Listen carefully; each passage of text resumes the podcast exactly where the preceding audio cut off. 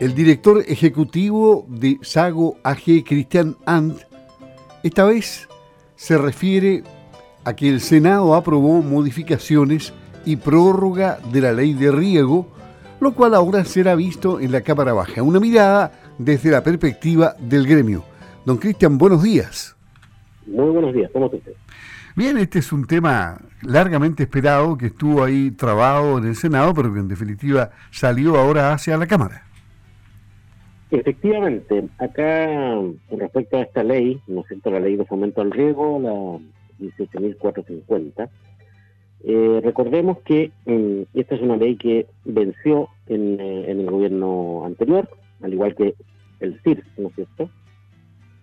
Y que posteriormente se repuso o, la discusión, estuvimos ahí con algunas prórrogas eh, eventuales, pero eh, esto en, el, en, en, su trámite legislativo estuvo bastante eh, parado, sin, novedades, al, menos por dos años. Entonces, nos parece al menos interesante que haya avanzado eh, algún trámite más, pero vuelven a haber algunas consideraciones que nosotros dijimos en, en, algún momento, tiempo atrás, y que vamos a que volver a, revisar esto, ya que queda todavía algún trámite, digamos, en, la, en, la Cámara de Diputados, que tiene que ver con, por ejemplo, fijar un monto, un monto máximo a las, a, las empresas que quieran participar, digamos, de, de este concurso para mejorar las tecnologías de riego.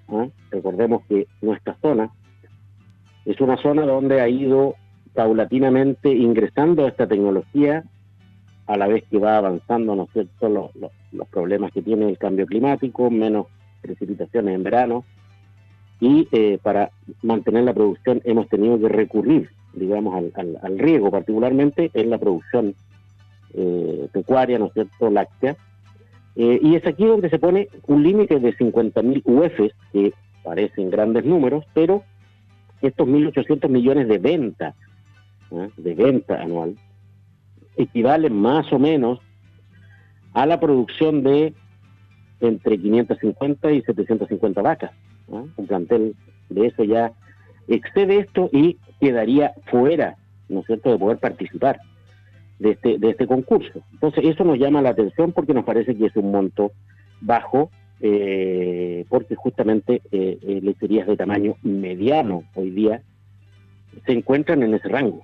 Se encuentran hablar de lecherías medianas de 300 vacas, de 350 vacas, es yo creo retrotraerse a, 10 años atrás, donde efectivamente ese tamaño podría ser considerado, pero hoy día ya están considerados como, como, como lecherías eh, de, un tamaño menor. Y hoy día el promedio, por decirlo así, de una lechería competitiva se, se, se bordea esto y particularmente podríamos estar quedando fuera. Así que ahí tenemos un primer punto de vista un poquito distinto de lo que avanzó ¿no es cierto? Y habría que trabajar en, ese monto. Y lo otro y, que nos llama la atención de la lectura del proyecto es, eh, y tiene mucha injerencia con lo que está pasando aquí en la zona, que tiene que ver con que no se podrá concursar este proyecto en zonas de prohibición y o agotamiento de las cuencas.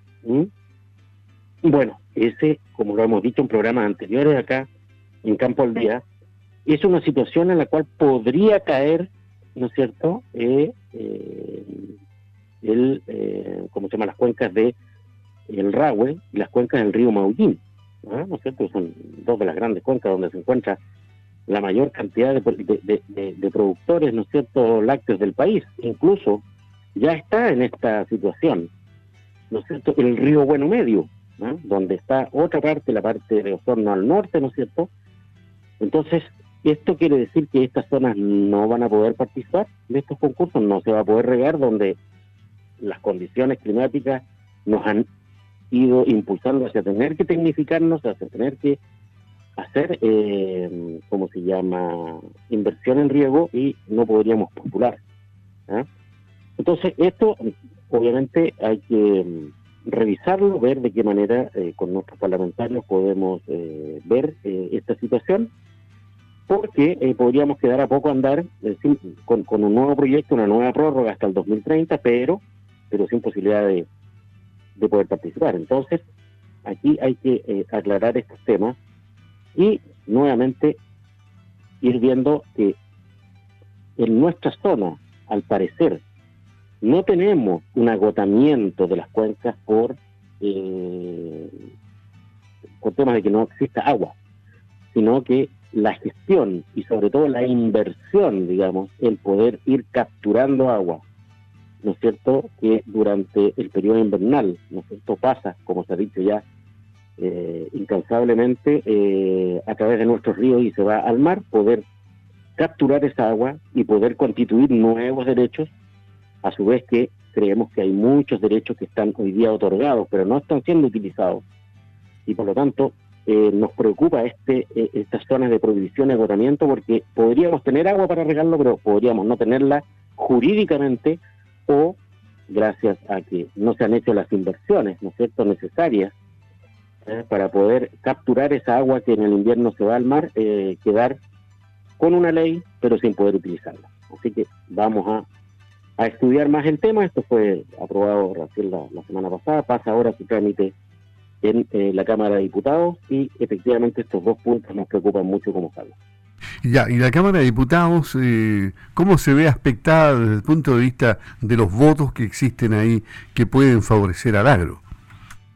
Eh, bueno, este es un tema que particularmente nosotros veremos con nuestros eh, representantes acá. Eh, no, no tengo tan clara el, clima electoral, digamos, cómo estará en el resto de las otras regiones, pero al menos nosotros vamos a instalar estos puntos a través de eh, los representantes que acá tenemos en, la zona, tanto diputados, por, obviamente, para poder influir en estos dos puntos que nos parecen fundamentales. Ojalá que exista la posibilidad de, corregir algunas cosas y de precisar algunas otras, porque efectivamente donde no hay agua, bueno, no se puede regar, efectivamente, pero hay que responderse por qué no hay.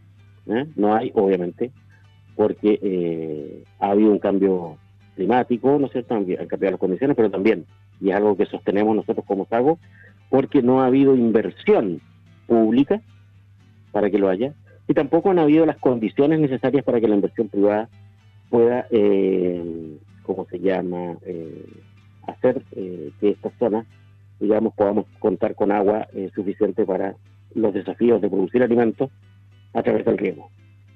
Perfecto. Esperemos que le vaya bien al sector en la Cámara de Diputados. Muchas gracias, don Cristian. Buenos días. Muy buenos días, muchas gracias. Cristian Ann McEvoy, director ejecutivo de Sagua G aquí en Campo al Día.